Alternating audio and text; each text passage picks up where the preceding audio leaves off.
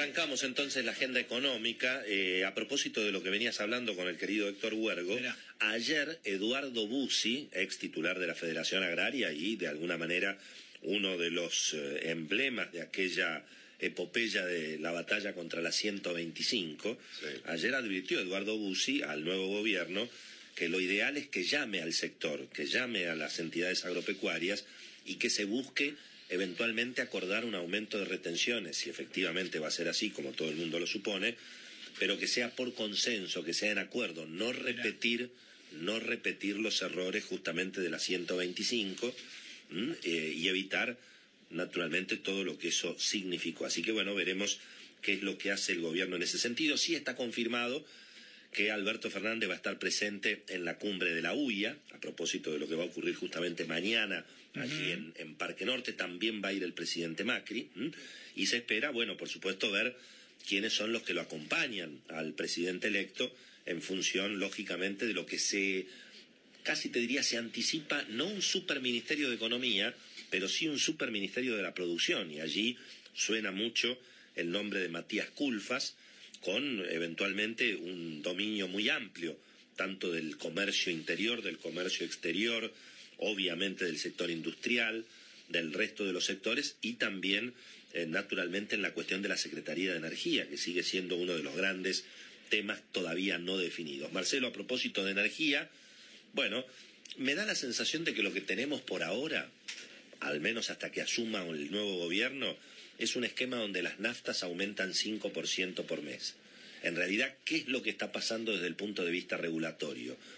El gobierno del presidente Macri, y particularmente Gustavo Lopetegui, no querían dejar, eh, digamos, un esquema de precios regulados, de precios intervenidos. Entonces, finalmente, hace algunas semanas, la Secretaría de Energía liberó eh, los precios, tanto para vaca muerta y también para el precio de las naftas. ¿Qué es lo que rige hoy? Bueno, lo que podríamos llamar una autorregulación del sector. Es obvio que IPF tiene un peso importante en las decisiones que toma. las petroleras dicen que las naftas tendrían que estar 20% arriba de lo que están hoy. Si uno lo mide en dólares, y bueno, históricamente el precio de la super en Argentina estuvo entre un dólar y un dólar veinte, hoy está más o menos 80 centavos, pero bueno, al mismo tiempo la demanda no, no, digamos, no es inflexible a este aumento de precios y por supuesto la situación política. ¿Qué es lo que ocurre ahora? Bueno, viene la excusa del aumento del impuesto a los combustibles, que efectivamente se venía postergando por cuestiones electorales, pero en términos prácticos, Marcelo, me parece que vamos a tener un aumento de la nafta eh, seguramente en el principio de diciembre de 5% y después habrá que sentarse con el nuevo gobierno a ver qué quiere hacer en materia energética. ¿eh? Recordemos que en general eh, insisto, aún en la época más dura de la era Kirchner, los precios de las naftas mm, de alguna manera se iban acomodando a los precios internacionales. ¿eh? Atención, Marcelo, también un tema importante, ayer lo comentamos, la enorme preocupación que hay respecto del futuro de la UIF, la Unidad de Investigaciones Financieras. Esa es una oficina gubernamental que tiene la potestad de meterse en las cuentas bancarias de cada uno de los argentinos. Había trascendido que eso iba a pasar a la órbita de la Procuración del Tesoro y si efectivamente Carlos Zanini va a ser el futuro abogado de los, eh, digamos, el futuro jefe de los abogados del Estado, eh, lógicamente este dato había generado alguna inquietud. Ahora, el tema es que Argentina tiene compromisos internacionales. Claro.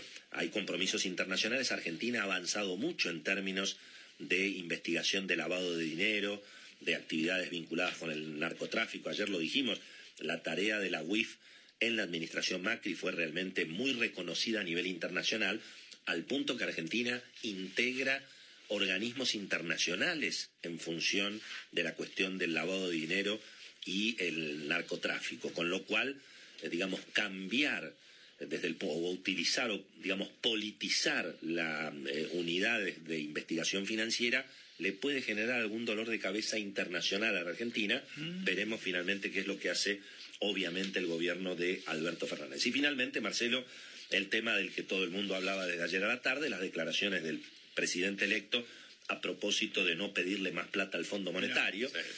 Es cierto que muchas veces, viste, a veces es mejor irte de una fiesta antes que te echen.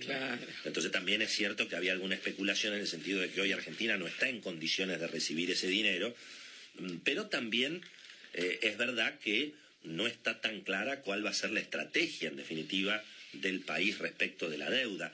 Porque si Argentina no le va a pedir plata al Fondo Monetario, y bueno, entonces la solución a todo lo que debe Argentina, evidentemente es una fuerte quita para los acreedores privados y eventualmente, eh, porque ¿qué es lo que dijo ayer Alberto Fernández? Es importante escucharlo. Él dijo, eh, no hay que pedir, digamos, no, no, no, si vos estás endeudado, no sigas pidiendo plata.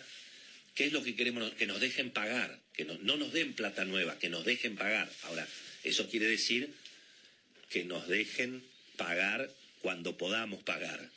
Y eso significa que no nos pidan que paguemos ni el año que viene ni el año próximo. Es decir, esta idea que presentó el economista Martín Guzmán y que suena eventualmente también para integrar los equipos económicos de Alberto Fernández, de que Argentina podría pasar eventualmente dos años sin pagar nada de capital, nada de intereses y nada al Fondo Monetario. Bueno, eh, lógicamente esto significa que va a haber una negociación áspera y en alguna medida acerca a la Argentina al riesgo del default.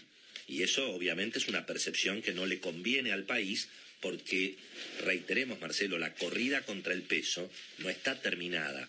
Está bloqueada por el cepo, anestesiada por las expectativas del nuevo gobierno, pero la única forma de estabilizar la situación financiera es despejando el problema de la deuda. Si ese tema ingresa en una pelea complicada, y bueno, va a ser más difícil estabilizar la situación cambiaria, va a ser mucho más difícil bajar las tasas de interés, va a ser más difícil bajar la expectativa de la devaluación y además va a ser más difícil emitir un poco de pesos y que la gente se quede con los pesos en la mano. Con lo cual, no es un tema menor. Yo creo que, en rigor, el gobierno de Alberto Fernández ya inició una negociación con el fondo y las palabras del presidente tienen que ver, bueno, precisamente con esa negociación en la cual Argentina no quiere condicionamientos, no quiere ajuste, pero va a necesitar financiamiento precisamente para no entrar en default y, no y no agravar una herencia que recibe Alberto Fernández que de por sí es complicada.